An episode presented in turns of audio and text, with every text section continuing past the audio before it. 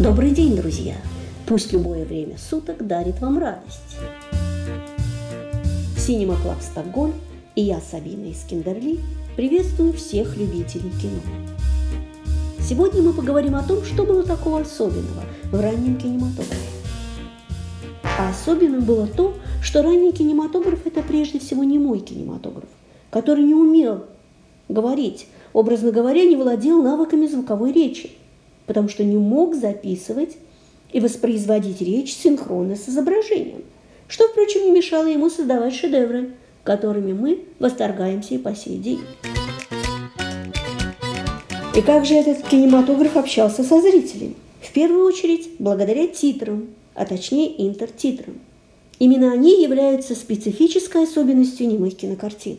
Эти текстовые вставки давали пояснения по сюжету, воспроизводили реплики персонажей или комментировали происходящее для зрителя. Титры использовались как заглавие монтажных частей, как замена звуковой речи, как средство изложения сюжета или соединения отдельных сюжетных фрагментов. Вот такая многофункциональная задача стояла перед ними. Благодаря титрам, которые каждый прокатчик воспроизводил на своем языке, Немое кино было интернациональным. Если в начале титры демонстрировались на экране обычным шрифтом, без всяких украшательств, то со временем они были осмыслены как эстетически важная часть картины.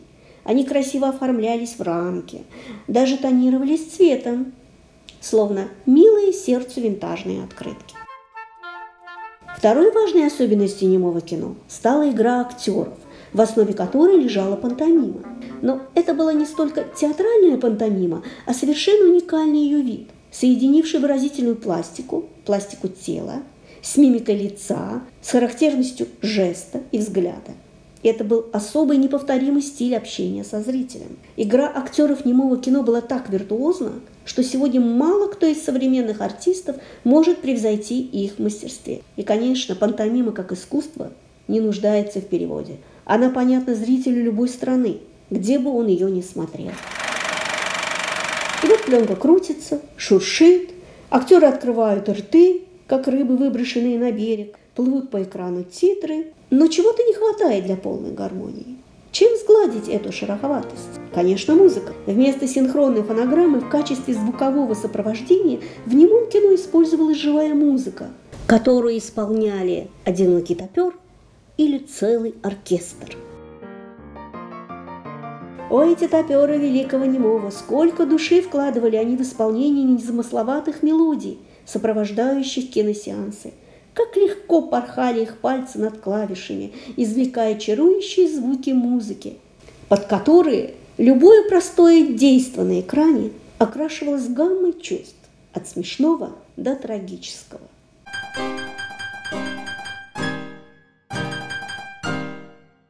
Но главным выразительным средством немого кино, а потом и всего кинематографа, станет монтаж. Именно монтажу суждено было из простого технического средства, которое подразумевает обычную склейку кадров, превратиться в изобразительно-выразительное. Вы, конечно, понимаете, чтобы сделать картину, режиссер должен скомпоновать отдельно снятые куски, порой беспорядочные и несвязные, в одно целое – и сопоставить их в ритмической и визуальной последовательности. Точно так же, как ребенок составляет из отдельных разбросанных кубиков с буквами целое слово или фразу. Или же точно так же, как мы собираем пазлы. Монтаж, как обычная склейка, существовала уже в первые годы. Кинематографисты просто обрезали и склеивали куски пленки. Но первым, кто использовал монтаж для создания художественного эффекта, был Жорж Мельес – о котором я уже рассказывала в прошлых программах. Именно он прибег к монтажу для того, чтобы показать фокус, создать иллюзию, например, эффект исчезновения или эффект появления. Ведь он был фокусником, как вы помните.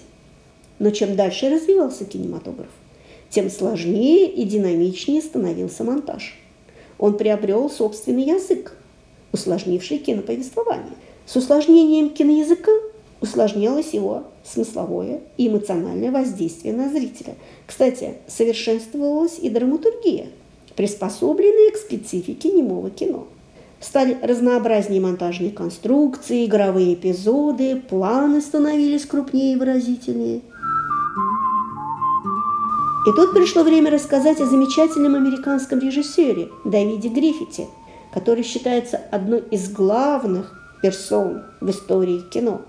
Именно он разработал концепцию крупного плана и стал основателем голливудской режиссуры.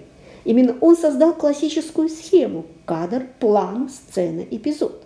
В своем известном фильме «Рождение нации» Гриффит уже пользуется всеми известными на сегодняшний день видами монтажа – параллельным, перекрестным, ассоциативным. А его следующий фильм «Нетерпимость» станет обязательным учебником для всех режиссеров и операторов мира – Гриффит предложит три с половиной часа грандиозного зрелища с философским анализом такого человеческого качества, как нетерпимость. Он откажется от последовательного рассказа. С помощью перекрестного монтажа режиссер будет сталкивать исторические периоды от Иудеи и Вавилона и до современной ему Америки начала XX века. Гриффит станет первым, кто использует при съемке несколько кинокамер и применит внутренний монтаж. Он откроет монтаж как творческий процесс. Он использует его для усиления смысловой нагрузки. Крупные, дальние, средние планы, съемка в движении, резкие наплывы – все это его заслуга. Конечно, новаторский характер фильма не предполагал кассового успеха. Гриффит многие годы отдавал долги за эту постановку.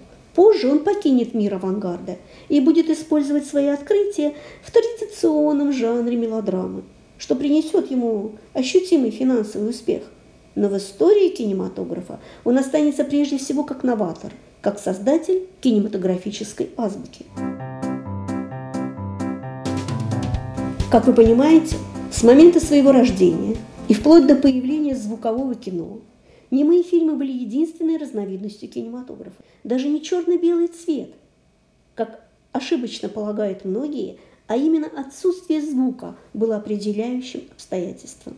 Черно-белое кино снималось и после внедрения звука. Снимается оно и сегодня. Режиссеры вообще любят черно-белый кадр за его особую глубину и выразительность. Но отсутствие звука – это, конечно, очень существенное ограничение.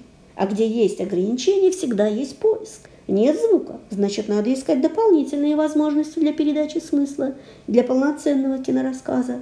И благодаря непрерывным поискам и экспериментам – Немое кино выработало свою собственную художественную специфику.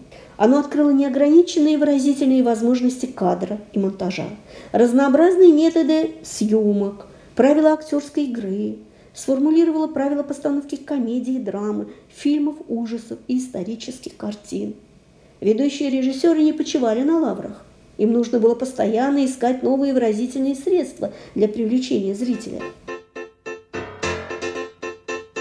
Но чем дальше развивался кинематограф, чем больше усложнялся кинопроцесс, становилось очевидным, что одной мимики и интертитров уже не хватает для выражения на экране сложных чувств и эмоций.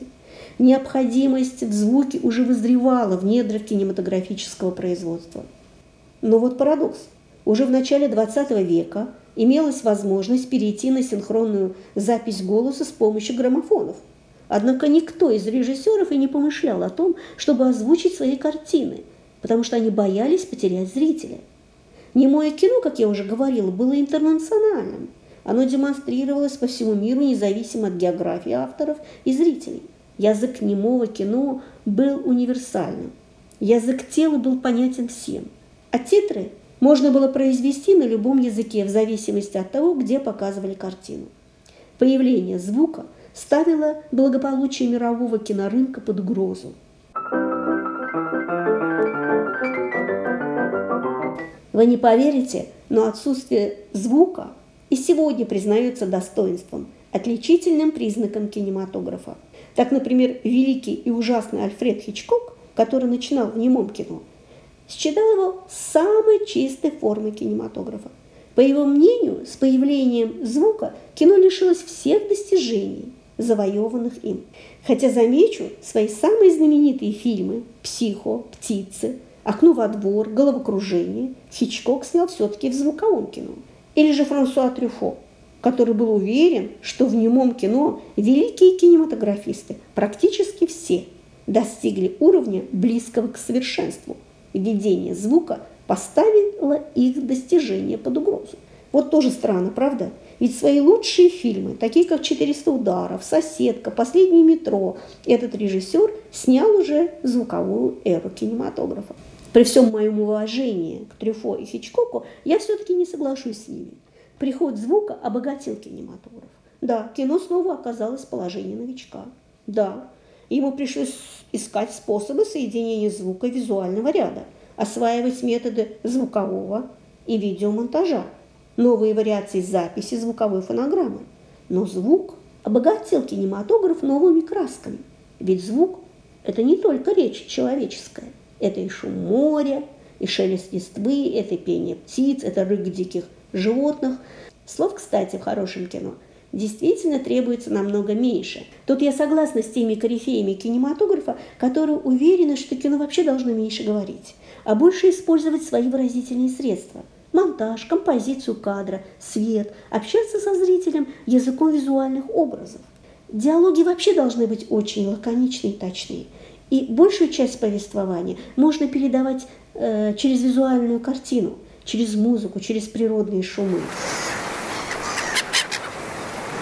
Вот так обстояли дела в раннем кинематографе до прихода звукового кино, то есть вплоть до 1927 года, когда на экран вышла картина «Певец из джаза» Алана Кросланда, которая открыла не только новую эру в киноискусстве, но проложила дорогу целому киножанру – мюзиклу.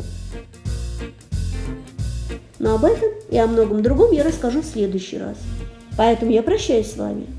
И до новых встреч в эфире.